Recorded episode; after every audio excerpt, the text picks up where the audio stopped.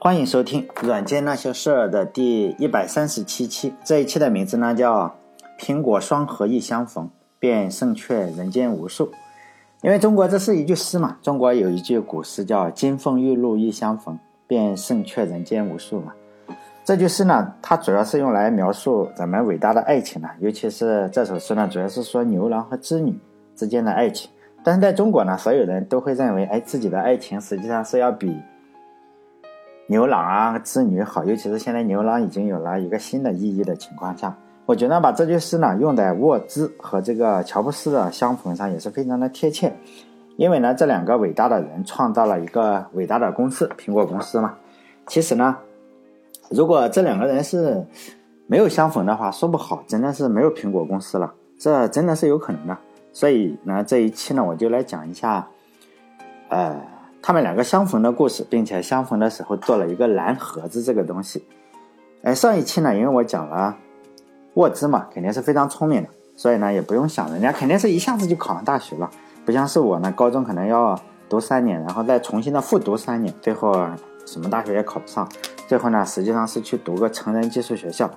但是这个沃兹呢，高中毕业以后，呃，他就从四季如春的一个家乡，一下子到了科罗拉多去读大学。大学的时候呢，他又想搞这个恶作剧嘛。我不是前面说了，他非常的喜欢搞恶作剧。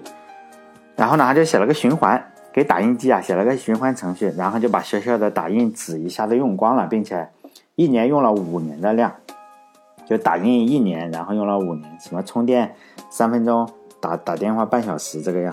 然后他一下子把五年打印纸用光了，就这样。当我就是说，哎，他去大一那个时候我还在复读的时候呢，复读第一年他就。获得了另外一项成就，因为这个打印纸的关系呢，他就留校察看了，就就就也是一项非常好的成就。哎，我们都知道这个沃兹，他经常说他不说谎，非常的诚实，所以呢，这一次呢，他也是坚持没有说谎，就直接，哎，不但没说谎，直接没有把这件事情告诉他老爸。因此呢，这个留校察看了一年的这个一年时间呢，他就直接转学了。因此。就是他在第二年，也就是说我是复读第二年的时候呢，他就换到了另外一个学校，已经又转学了。你看人家的成就，换到了一个叫迪安扎学院，这个就离家非常近嘛。周末呢，你可以回家吃他妈妈做的饭。然后他在这个学校又待了一年，这个觉得学校的老师啊可能不如他，因此呢。当我这个第三年复读的时候，高中毕业第三年复读的时候，他就直接参加工作了。然后呢，去了一家电脑公司当程序员。这家电脑公司的名字呢叫坦内特电脑公司。因此呢，在一九七零年的时候，这个沃兹呢，他就因为当程序员嘛，他就有事没事呢，就在家里组装电脑。这个时候他组装的电脑，当然和现在组装电脑是有点不同啊。就现在我们组装电脑的话，可能比装积木还简单，真的是比装积木简单。现在我们组装个电脑，你只要会会拧螺丝就就可以组装起来。但是在当时组装电脑的话，你是主板呢都要是要自己设计的。当时呢他还是不认识乔布斯的，他一个比较好的伙伴呢叫比尔费尔南德斯。后来呢这个人去了这个 MIT 读书，这个沃兹呢就和这个比尔费费尔南德斯呢他组建了当时可能是，起码是嗯书上是这样写的，我觉得也有可能不是真的。就说呢，他当时组建了世界上第一台使用随机内存的电脑，因为当时其他的电脑用什么？用磁芯的内存，他呢就用了一个，就是现在咱们这个随机存储的内存，而且他是自己设计的整个内存芯片，因为当时所有的电脑呢是用几百个芯片，还没有这个集成芯片这个概念，就几百个芯片，但是沃兹呢和这个比尔就用了几十个芯片，然后就搞定了一台电脑。这个费尔比尔费尔南德斯呢，也就是说，组装完电脑呢，就和这个沃兹说：“哎，咱们附近啊有个人还是比较懂电脑，抽空呢我就给你介绍一下。”因为沃兹呢本身是没有什么朋友的，就觉得哎多一个朋友也无所谓是吗？就答应了。然后这个比尔就比尔费尔南德斯呢就说：“这个人呢就就就是叫乔布斯，要不把他叫过来看一下。”然后呢，乔布斯就看了沃兹和这个比尔这台新的电脑以后。这两个人就觉得，哎，这个这个太厉害了，是吧？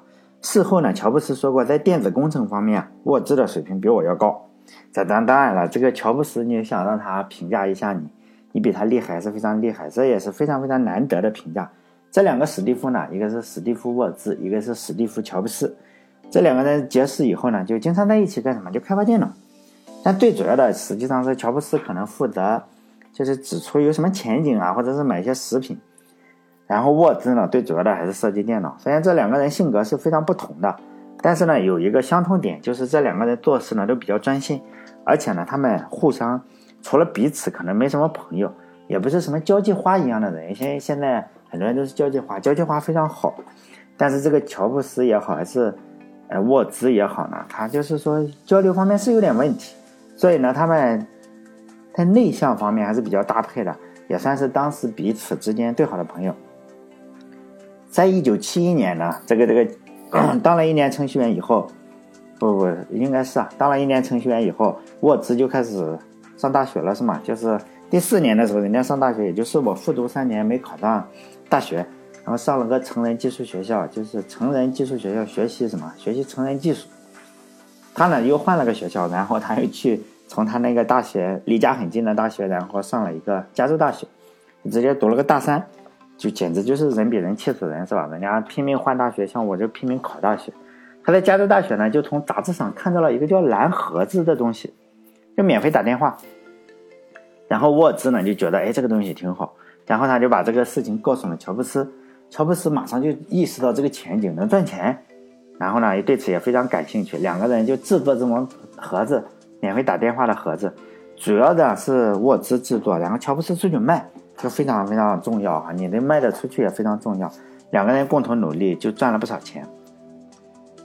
当我读到这个故事的时候啊，我那时候还在读书，那个年代就我那个年代，我在读书的年代也有破解这个公用电话的方法，不过和这个乔布斯沃兹的方法有点不同。那个时候我们打什么电话？就打那种二零零卡还是二零一卡？我有点忘记了，还是三零零卡？忘了。就是路边呢是有一个公用电话公电话亭。怎么破解呢？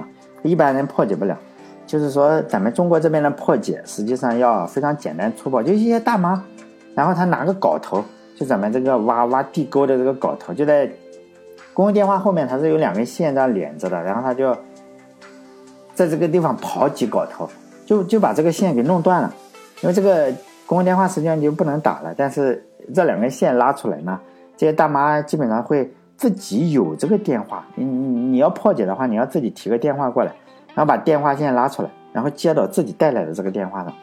这个情景呢，真的是跟现在这个超市里卖鸡蛋差不多，就是你这个鸡蛋打折，就一群大妈妈，每个人都提这个购物袋。那个时候就是每个人都提这个电话，然后呢都有个马扎，排队免费打电话，真的是这个样，非常搞笑。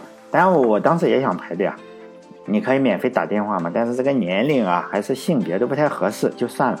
但是呢，当时我还是研究了一下，他乔布斯这个里面的电话到底是什么事情。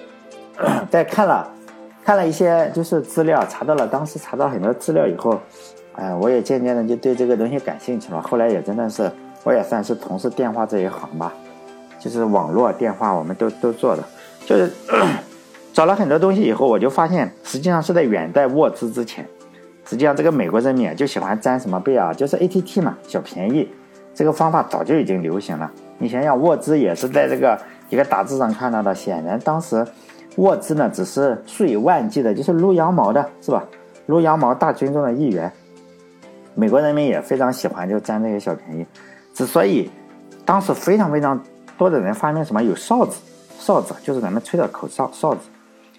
还有各种的盒子，就打免费电话。盒子也分两种，一种是黑盒子，一种是蓝盒子。这个沃兹呢是用的是蓝盒子，就很大一部分原因呢，可能就是第一个就是美国人民素质不行嘛，你没有经过社会主义改造，可能品德不太好。当然这个众所周知的原因我也不想多说了，因为美国没有雷锋嘛。我只说第二个原因，就是说 ATT 啊，就贝尔实验室贝尔搞出来的这些电话，有一个巨大的漏洞。这些漏洞呢是经常，现在我们也可以在利用啊，就是说我们在攻击网络的时候，仍然可以用类似的漏洞，比如说你是跨站攻击啊这种东西，什么劫持注入都是一样的。这些蓝盒子、黑盒子用的方法跟现在你可以用在网络上，就是说这里面的漏洞啊，很可能就是呃人性的漏洞。所以呢，这个就是我就说来话长一点。因为我想讲一下整个电话，因为现在我们整个的网络是脱胎于电话。跟电话网络有千丝万缕的联系，可能一一期啊，一期内容可能讲不完，就下一期再说嘛。就这些漏洞，漏洞并不是说设计缺陷，是因为这些漏洞根本就不是设计出来的，而是一步步改造，改造整个电话网，最后改出来了一个漏洞。而且从历史的角度来看，如果你去回顾历史的话，你会发现这些漏洞是根本没有办法避免的。就我就从电话开始讲起哈，这一期肯定是讲不完的。就电话这个东西呢，可能是这个世界上最最命长的产品之一吧。就是说，从第一台电话到现在，可能有一百五十年到两百年的历史。这个首先你要看哪哪一台电话是第一台电话。就我不去纠结这个，当时有很多种电话，有的是一九多少年就非常早，但是没有商业化，反正很长时间了。而且到现在，我们每个人是口袋里都有一部手机嘛，就是一人一台，所以呢，这个电话非常的命长。这个可能是与人和人啊，就是说我有这个需求，我有这个什么需求，就是交流的一些需求，非常的切合。因为人总是是什么社交动物，总是想跟其他人交流一下。到今天仍然是这个样子，就是程序员也希望跟人家交流一些。电话之前呢，实际上是电报。电报这个东西我是没有用过的。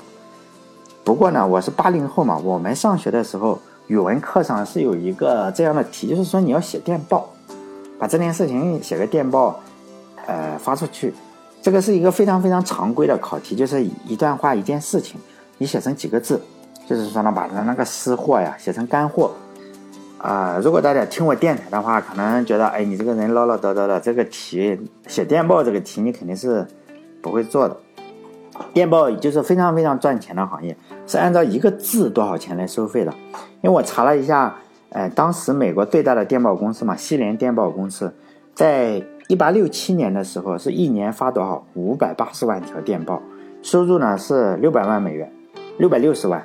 美元，相当于现在的话大概七亿，要要乘一百倍，就乘以接接近七亿左右。但是，一到了一八七五年，也就是说，呃，一八六七年之后的八年时间了，电报量一下子就翻了四倍，就是每年就两千多万条，这个是个非常巨大的量。好像我们发发短信发两千万条还是挺多。当时要知道是电报，就是这个线路呢，实际上就吃不消了。因此呢，这个西联电报就开出了非常非常大的一个赏金，就说呢，我只是先反正在这里是吗？你就给我扩一下容，看看如何能够在就现有的这个线路上，就是说我我我我不再拉线了，就你给我增加一下这个传输的量，就是说你毕竟一年两千多万条，明年可能就是是吧两千五百万条，后年三千万，就这个样，呃，非常增加的非常快，这个钱呢是多少？我看报道，呃，我看那个贝尔上面说是十万美金，相当于现在一千万，非常非常多，是吧？乘以一百倍，就现在一千万美元的话，呃，我觉得起码是非常多，可能是对人家王健林可能是个小目标，对我来说是个无法完成的目标。一千万美元，如果我觉得现在有人拿出个一千万美元来让你做件事情，我相信改进某个东西啊，比如说改进社会主义体制啊。可能哎，就会产生不少这个科学家来搞科研。当时就是这个样，当时有了个一千万，相当于现在一千万，那人也是疯了。因此，因为这个有钱能使鬼推磨，就有一个波士顿大学的教授，就肯定就看上这笔钱了。这个教授的名字叫什么？叫贝尔。但这个这个时候的贝尔还不出名，但后来他名满天下了。他就业余时间呢，贝尔这个教授，他业余时间喜欢做什么？就发明东西啊，而且他是。聋哑人的老师，他就是业余时间还给聋哑人发明很多的东西。就我们知道，你是聋哑人的话，你首先对声音应该是，呃，比较有研究的话，你才能当聋哑人人的老师。因此呢，我我猜啊，他老早就知道了，就是说一些声音方面的东西。呃，我们日常生活中，比如说我们你能听到我说话，是因为声带震动嘛？然后你在路路上讲话还好，比如说是产生了不同不同频率的一个音波，这些不同频率的音波呢，是通过什么传播？就通过一些介质，主要是空气嘛，通过这个空气一下子就传过来。就说呢，嗯，当时他就觉得，哎，我如果在这个电报如果要扩容的话，因为我只要传递不同频率的信号就可以了。你每一个不同频率的信号，实际上就代表着一路信号嘛。比如说一千六百赫兹，哎，两千六百赫兹，就这样。这就是，哎，他想的一个方法，因为这叫什么？这就是说，这个叫谐波，谐波电波的一个基本原理就是这样。我在这条电线上传播不同频率的东西。如果就是完成了这个项目的话，这个十万美金肯定就是他的了，是吗？一千万还是挺多，也就不用当个屁的老师了，是吧？就是去干点其他的多好。然后这个贝尔老师呢，就开始教授吧，就开始了自己的一个研究之旅。当然，你想想，这个东西是有可能失败的，因此呢，他还找到了一个资助人。当时的人还比较诚信，就资助人就是分散风险，你给我一定的钱，我是个教授，是吧？然后我成功了，我就可以分你一点钱。如果失败了，就是你投钱，就跟风险投资一样。他找到了资助人，以防止你自己什么都没弄出来，是吧？鸡飞蛋打了。这个资助人的名字呢叫哈伯德，以后可能要频繁的提到他，因为这个人还比较厉害。就只出钱是吧？就跟现在的风险投资商类似吧，或者比风险投资商更好。是他朋友，这个贝尔就在这个研究电报的时候，他发现，实际上我可以能传传递几个不同频率的波呀，来扩扩充整个的电线上的这个容量。那个时那个时候他想，如果我传那么多波的话，因为你整个声音本身就是谐波电电路的话。我把所有的声音做成不同的波，然后传出去，我这样直接传递声音就行了，是吧？就这样，我不要再在这个扩容了，直接传递声音。因此呢，他就不打算搞这个呃扩容电报了，就打算去研究这个电话。当时还不叫电话，就是说我要怎么搞这个电话。因此呢，他就把这个十万美金呢，呃。就没没不再放在心上。显然，你这个哈伯德本身他是出钱的，你这个天天，我就是想要那十万美金，然后你现在不去搞了是吧？显然就觉得不不爽，整天就劝他嘛，说你这个放弃你那个东西，先把电报搞出来，先把这十万块钱搞过来再说。但是贝尔呢是不为所动，因为他继续要研究什么，要传怎么传递声音，他就这样搞了三年。这个哈伯德这个倒霉蛋就投资了他三年，终于呢在。一八七六年三月十日，他就成成功研制了，研制好了。其实，如果大家仔细看历史的话，就会发现很多很多不同版本的故事，包括这个电话也有很多不同版本。就是我我我认为每一个版本可能都是，哎，真真假假无所谓。为什么呢？因为当时的科技水平就已经可以造电话了，就是这样，并不是说贝尔多么聪明，因为当时的科技水平就是已经可以造电话了。所以呢，出现了很多版本，不同版本的电话。只是呢，贝尔这个呃版本的电话呢，它用到了各种的技术，比如说铅酸电池，就咱们这个充电动车的这个铅酸电池，还用到波斯，还用到了这个电阻，还有扬声器，这些东西呢，都当时都有了，已经发明出来。如果你没有发明出来，你凭空造一个电话也不可能。这就是后来这个贝尔版本的电话嘛，当时有个官方的名字，现在现在官方的名字叫什么？叫可变电阻送话器，就可变电阻，它是靠振动来改变这个波跟接触面的一个电阻，然后最终这这样产生了。呃，就有了这个东西以后，贝尔想到的第一件事情是什么？他并不是说不要那十万，他想多要点，因为他这个方法也可以扩容，扩容电报还可以把电话卖出去嘛。他就想把这个电话，是吧？你你那个赏金呢？我想要。十万美金是吧？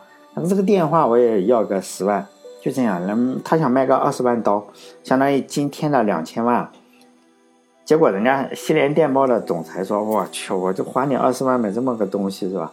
简直就搞笑了，就不买。”然后呢，贝尔这时候又又崩溃了，因为投资了很好几年了，就觉得又跟那个资助人商量，就是哈伯德嘛，前面那个资助人说：“我这个卖也卖不出去是吧？然后你再出点钱，咱们再整个公司。”就就直接把咱们这个东西给商业化嘛。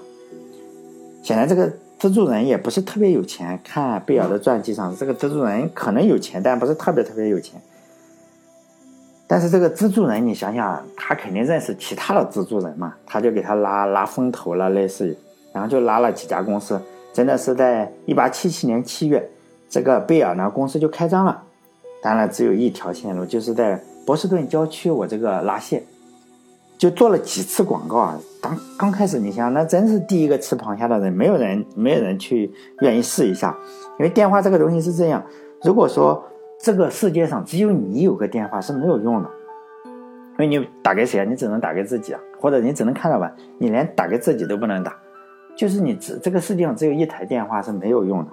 因此，贝尔公司就承诺了，说你这个如果是第一个客户的话，是吧？你可以给我打电话，是吧？贝尔公司给我跟你聊天。就说起码有个人说话，因此第一个 客户呢就就这样，现在是一八七七年七月才终于骗到了一个客户，因为当时的电话是什么？就点对点服务。比如说我们一个人装了一台电话，你想给谁打？给你亲戚嘛？给你二舅打？那好，就是说你得向你二舅家里拉一条线，就对拉一根线啊，就是这根线连到哪里，就连到你二舅家里，就这么一根线。如果你想给你三姨再打呢？是吧？给你舅打了，再给你姨打，然后呢，你再再从你家里拉一根线到你三姨家里，再接一个电话，就这样，你家里就两个电话了，是吧？就这样，一个给你二舅打，一个给你三姨打。比如说，你还得记住，红色是你二舅啊，红色的电话是你二舅，然后黑色的电话是你三姨。可能你家里亲戚比较多的话，那可能你有四五个电话，每一个电话对应一家人，就点对点。电话号码也不用嘛，你就拿起来就打就行，你你只要不不拿错。前提就是说，你只要记住哪个电话对应的是你哪个亲戚，非常非常直接的解决方法，点对点。说我们现在经常讲讲点对点传输，他这个是真的点对点打电话。这个电话最初的样子就是这样。电话在这个时候呢，实际上还没有形成电话网，就是还只是普通的电话。这个时候，呃，如果乔布斯跟沃兹出生在这个年代，没有用嘛？你造出各种蓝盒子来，你接到了人家的线上没有用。为什么呢？因为点对点嘛，你接到人家你邻居家里呃哪根线上，你接上，你可能能到打电话嘛？能，你就打到人家二舅家或者他三姨家，没有意义。你你打人家亲戚干什么？当时你破解是没有用的，因为没有形成电话网。当时的费用呢，是你装一个电话，如果是普通用户的话，就是二十美金一年，二十美金很，我们要乘以一千，乘一百，以现在的比例来说，也挺多钱。线路的费用就是每英里收这个，看你距离多少。我我贝尔反正是呃帮你修这条线，就是每英里是一百五十刀，你再乘以一百，就相相当于现在可能两千啊，或者是什么一百多，或者我我不知道，反正我看汇率大概有人这样算，一个网上，当时可能比较富有的家庭，我看那个书上讲的有六六六十个到七十个电话，就是说商业的每年是四十美金。然后你再乘一个数字，家里有个六七十个电话，哎，还是比较厉害的，是吧？一屋子电话，这个比较厉害。但是这样就是会有个问题嘛？你可能比如说，你有你二舅电话，然后你有你三姨的电话，但是呢，你还是想给你三姑打。比如说你又有个三姑打电话，但是你给你三姑家是没有线路的，那怎么办？你只能再接一个线，这样家里又多了一个电话，可能紫色的这个样子，这是个大问题啊。然后贝尔公司肯定也想解决这个很大的问题。你想想，你每每接一个就多一个电话，这个实在谁也受不了。就贝尔公司呢就这样想解决这个问题，然后呢解决了这个问题，就出现了哎这个点对点呢，我们不要用点对点了。后来呢我们就有一些接线员，然后接线员可能越来越多呢，最后我们就不想用接线员，想用自动的。自动的怎么去控制呢？就用声音去控制。就这样，每一个都是随着电话网络呢越来越大，他们想到的解决方法呢看起来也都是比较完美。包括后来还出现什么四 A 电脑啊，什么各种各种。后来我再讲吧，就是说呢，它是为了不停的解决问题，出现啊，最后还出现了什么路由器。因此，我们整个的电脑网络实际上是脱胎于当时的电话网络，路由器也是那个年代就出出现了，是一解决电话的一个这个接线员的问题。然后呢，不停的出现这种新的技术呢，我们就会这个贝尔公司啊，并不是我们贝尔公司就不停的升级整个的系统，慢慢的组成了一个庞大的电话网，每一个都是完美的解决方案，但是最后呢，出现了一个巨大的漏洞，就正是因为利用这个巨大的漏洞呢，就是说呢，沃兹呢跟乔布斯呢还还能够造那种蓝盒子，怎么去欺骗整个的网络，实际上呢，还整个欺骗的网络这些漏洞啊。这些利用的方式包括注入啊，包括怎么去欺骗呀，包括现在咱们都叫跨站攻击啊，其实都是都有相对应的一个原型，在以前的电话网络上，就是他们造的蓝盒子或者黑盒子，但他们造的是蓝盒子，还有一种是黑盒子，还有一种是哨子。到目前呢，也这种攻击的方式呢，仍然在广泛的应用在我们现在的互联网上，只是方式不同，但是原理是一模一样的。啊，那这一期呢，我就是呃下一期吧，这一期又又时间又到了，就我尝试讲一下，就是电话这个网络呢，如何从一个又一个看似比较完美的解决方案，最后形成了一个大漏洞，然后呢，这些漏洞至今还可以再利用。好了，这一期就到这里。下一期再见。